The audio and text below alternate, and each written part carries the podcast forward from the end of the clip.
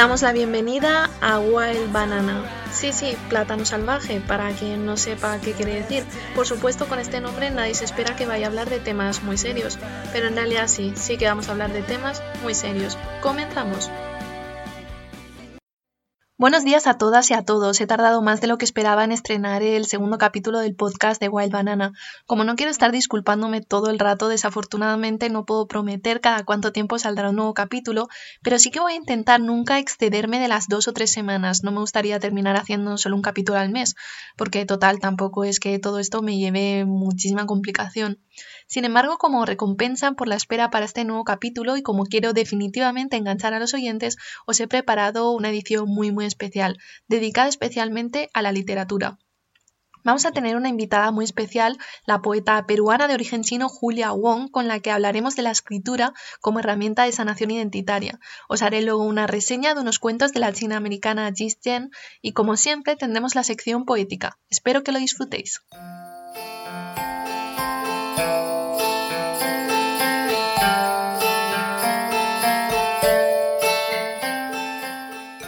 La invitada esta semana es la poeta y gestora cultural Julia Wong. Ella nació en Chepén, Perú, Cursó varios años en Derecho y Ciencias Políticas en la Universidad de Lima, Lengua y Literatura en la Universidad Católica del Perú, así como estudios de religiones comparadas en Sinología en Alemania. Ha publicado libros de poesía y de narrativa, y su última obra es una revisión de Fernando Pessoa con el estimulante título de Pessoa por Wong. Julia es uno de los pesos pesados de la comunidad Tusan, término que es la castellanización del término chino Tushan, que es como se llamaba a los chinos nacidos en el Perú. Este término es usado en el interior de la comunidad peruano-china y es el que da nombre al proyecto Tusanaje, plataforma en que estamos tanto Julia como yo y que da mucha importancia a la difusión de la cultura artística y literaria. Por ese motivo he hablado con Julia acerca de su proceso literario. Le he preguntado también acerca de cuáles de sus libros recomendaría a una joven de origen chino como yo y si me ayudarían con mis dudas de identidad. Esto es lo que me ha respondido. Yo recomendaría Doble Felicidad lectura de manos en Lisboa, empezó a Wong de todas maneras, y uno que me encantó mucho, pero ya no hay en ninguna parte, se llama Bocetos para un cuadro de familia. En algunos aspectos se va a identificar de todas maneras, que la ayude o no, no sé. Yo cada vez estoy menos convencida que la literatura ayuda en el sentido psicológico o el sentido de, de de curación para adaptarse a la sociedad. Lo que yo creo es que es un gran aliciente a encontrar un propio camino, que es muy diferente, ¿no? Y eso es una voluntad personal, que es casi una decisión que tú tomes ese libro, como, como que tomes a Carlos Castañeda o tomes a Kerouac o tomes la Biblia. No es, no es que el libro de por sí tenga efectos mágicos en el lector.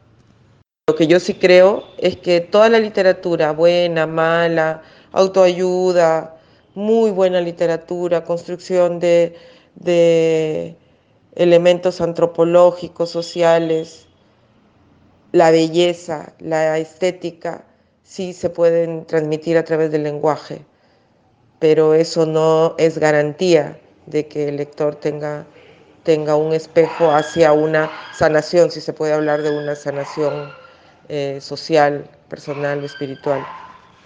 He querido preguntar a Julia también cómo ha evolucionado su conflicto de identidades a lo largo de los años y cómo ha definido y aceptado su yo chino en balance con un yo peruano. A Julia siempre le ha fascinado esa multiplicidad de voces que tenía Pessoa, así que os recomiendo encarecidamente leer Pessoa por Wong.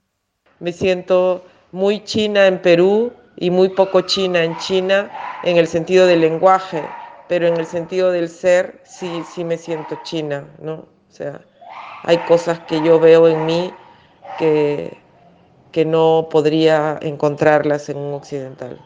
Cuando he vivido en Alemania o en Argentina, que han sido los países más occidentales, yo he hecho mucho esfuerzo a través del lenguaje y a través del ser por teatralizar una occidentalización, pero me siento muy cómoda siendo china, ¿no? En esta parte del fluir solamente de adaptarte a muchas cosas de acuerdo a ese espacio económico que te da la posibilidad de ser y, de subordinarte a muchas jerarquías, que eso es ser chino. Para, mí, para mí la China es muchas jerarquías muchas, desde cómo hablas, cómo miras, cómo sientes. No sé si se ha resuelto, pero lo he nombrado. Eh, Freud decía que el lenguaje ayuda a, no, sino a resolver cosas, a identificar el patos, ¿no?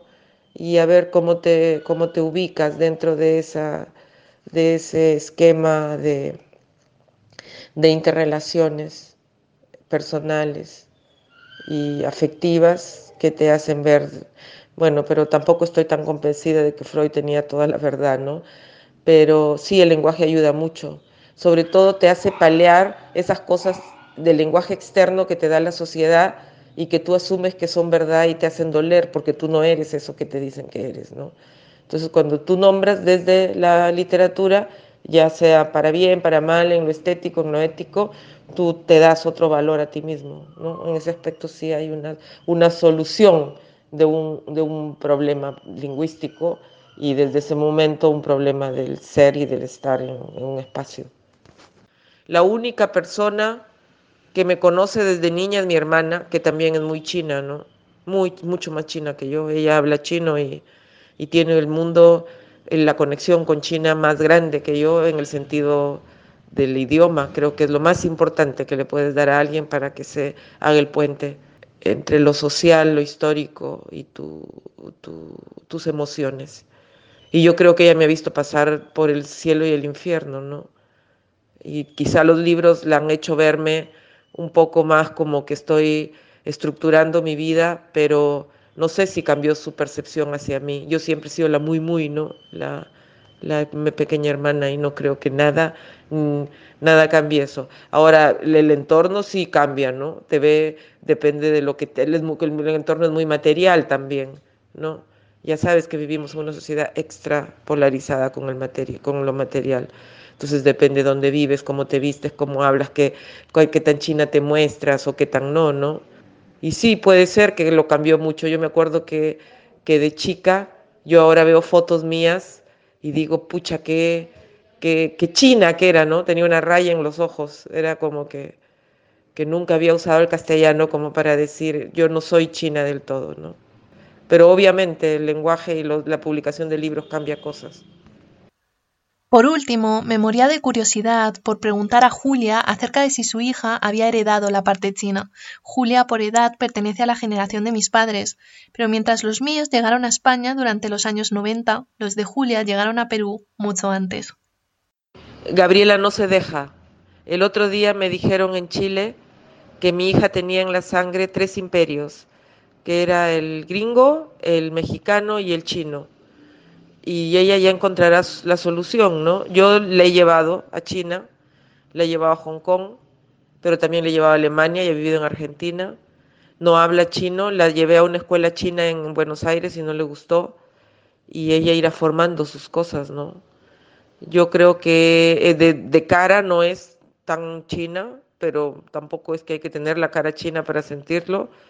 Las vivencias en Perú y las vivencias difíciles que han tenido, no, no necesariamente le han dicho que ser chino es lo mejor, pero yo creo que ella sí se gusta su parte china, ¿no? Le encanta apellidarse Wong, le encanta que le digan China, come con palitos mejor que yo. No sé, ¿no? Son cosas, son particularidades chicas, pero yo ahora creo que no se puede decir mucho, ¿no? Yo creo que esa es una formación larga.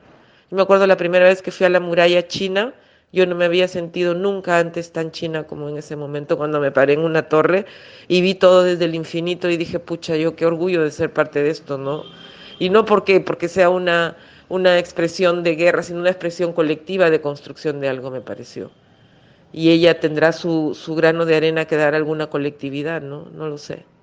Hasta ahora ella, ella es muy, en el sentido muy híbrida, muy contestataria, muy moderna, ¿no? pero creo que todos los chicos de su generación son así, ya sea en la China, en Corea o en, o en África.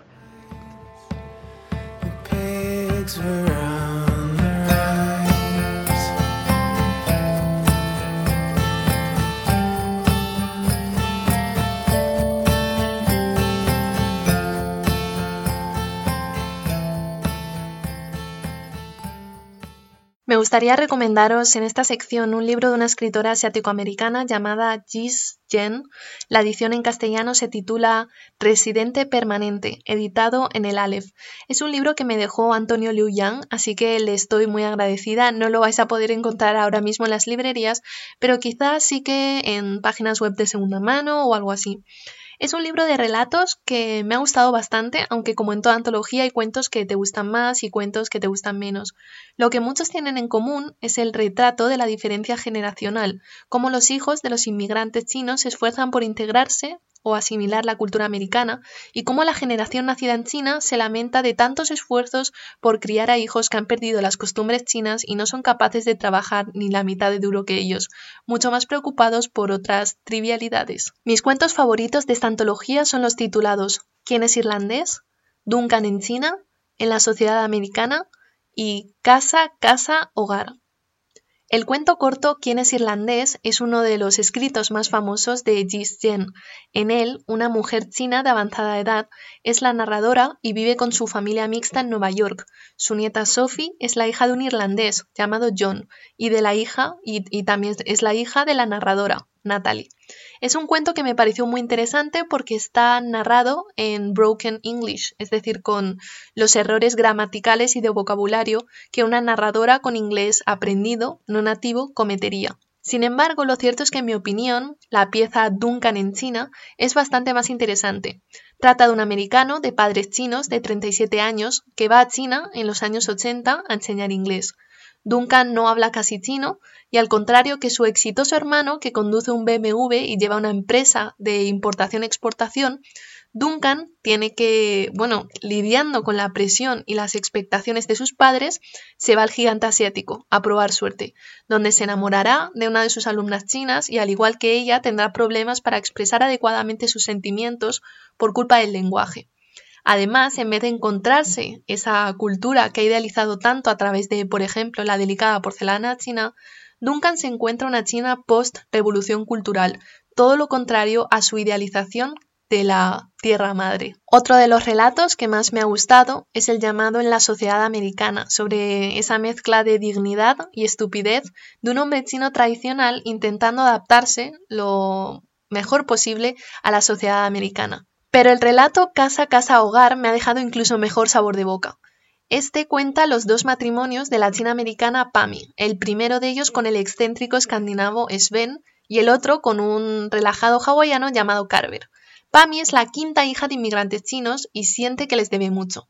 Aprende de su primer marido Sven que la vida puede ser divertida y que no debería estar todo el rato tratando de planear cosas, de agradar a sus familiares. Sven, un ex profesor de historia del arte, le dice que Pami nunca podrá ser una artista, porque los artistas ni son amables ni son agradables, y no hay nadie más amable y agradable que la hija de un inmigrante.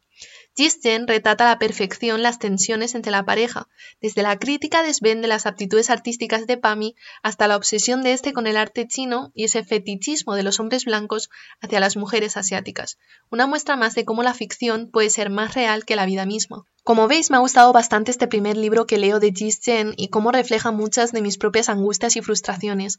Jis Jen tiene 63 años a día de hoy. Nació en Nueva York de padres chinos que emigraron a Norteamérica en los años 40. Ella también ha escrito no ficción, como su libro sobre las diferencias culturales entre Oriente y Occidente. Rescato una parte de una entrevista con la que personalmente me siento profundamente identificada. Jis Jen rechazó la visión interdependiente que tenía su familia. Fui la rebelde y rompí muy dramáticamente con mi familia. Me convertí en una escritora cuando la gente como yo no se convertía en escritores. Mis padres no podrían haber estado más en desacuerdo. Rompí con todo. No hablaba chino. Me metí en un programa de estudios totalmente occidental. Me convertí en novelista, que es la cosa más individualista que puede ser. Efectivamente, su madre dejó de hablarle, pero se reconciliaron tras 18 meses. Desde entonces, esos conflictos con el interior y con el exterior la han inspirado a lo largo de su carrera.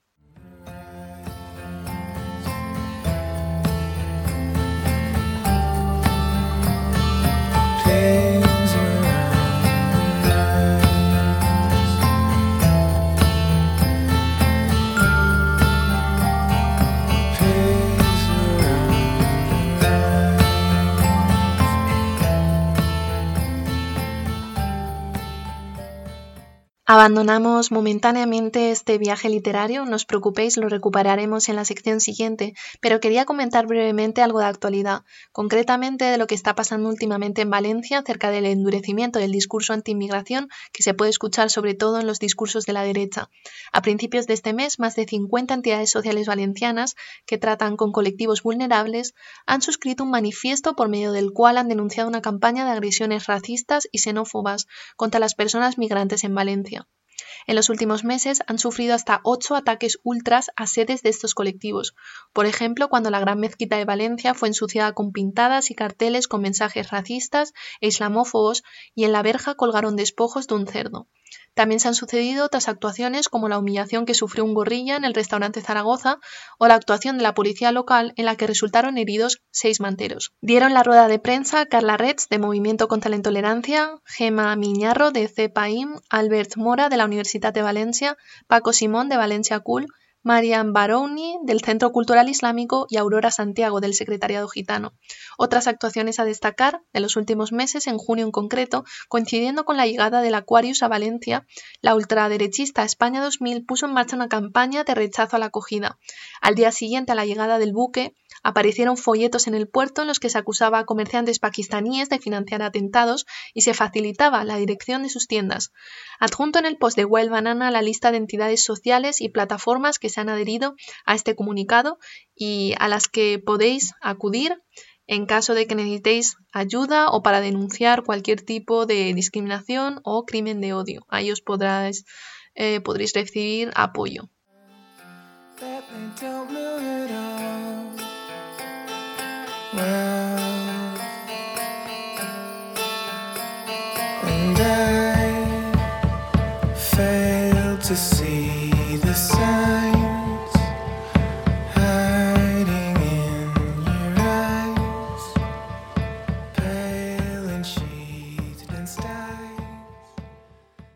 Habéis escuchado entero el capítulo anterior del podcast, sabréis que mi intención es leer un poema en cada capítulo relacionado con algunos de los temas que tratamos aquí. Esta vez seguimos con la última poeta que nombramos, la poeta americana de origen somalí Muna Abdullahi. Seguimos de actualidad con los refugiados, con aquellos que no tienen más opción que huir de sus países y lo conectamos con el tema de las enfermedades mentales. Repito como en cada capítulo que lo que leo aquí es una traducción al castellano del poema hecha por mí y por lo tanto bastante imperfecta. Sin embargo, si os gusta más o menos el mensaje, prometedme que escucharéis la versión original en inglés recitada por ella, que tiene sin duda mucha, mucha más fuerza, y dejaré el link a YouTube para que podáis ver su interpretación en el post del blog.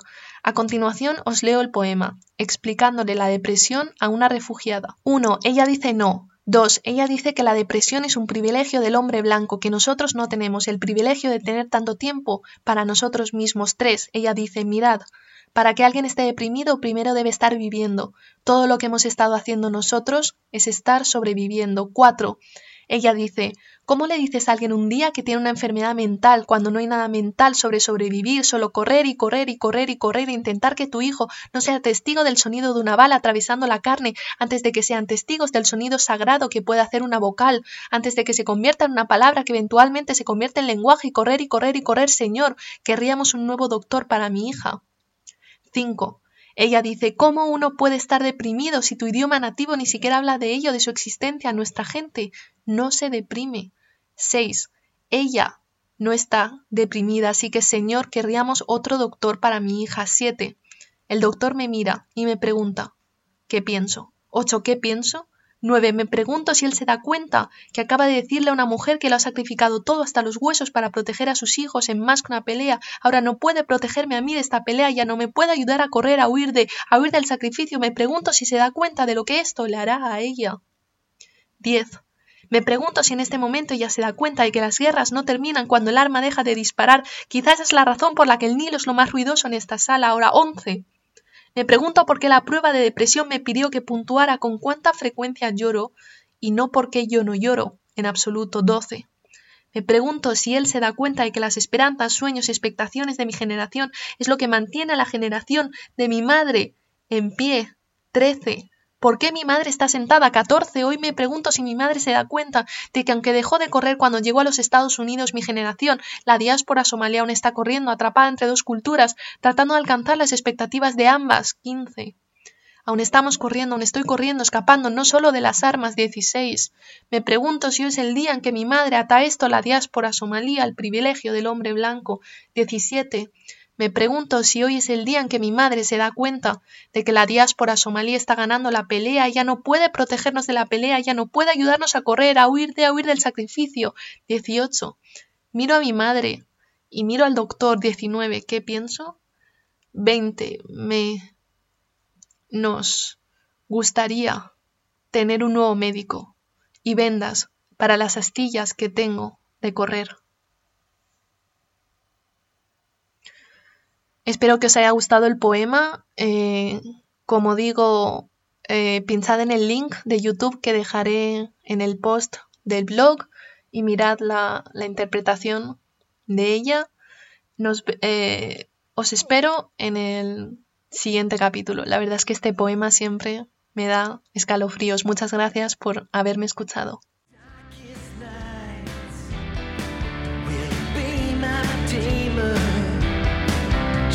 tell me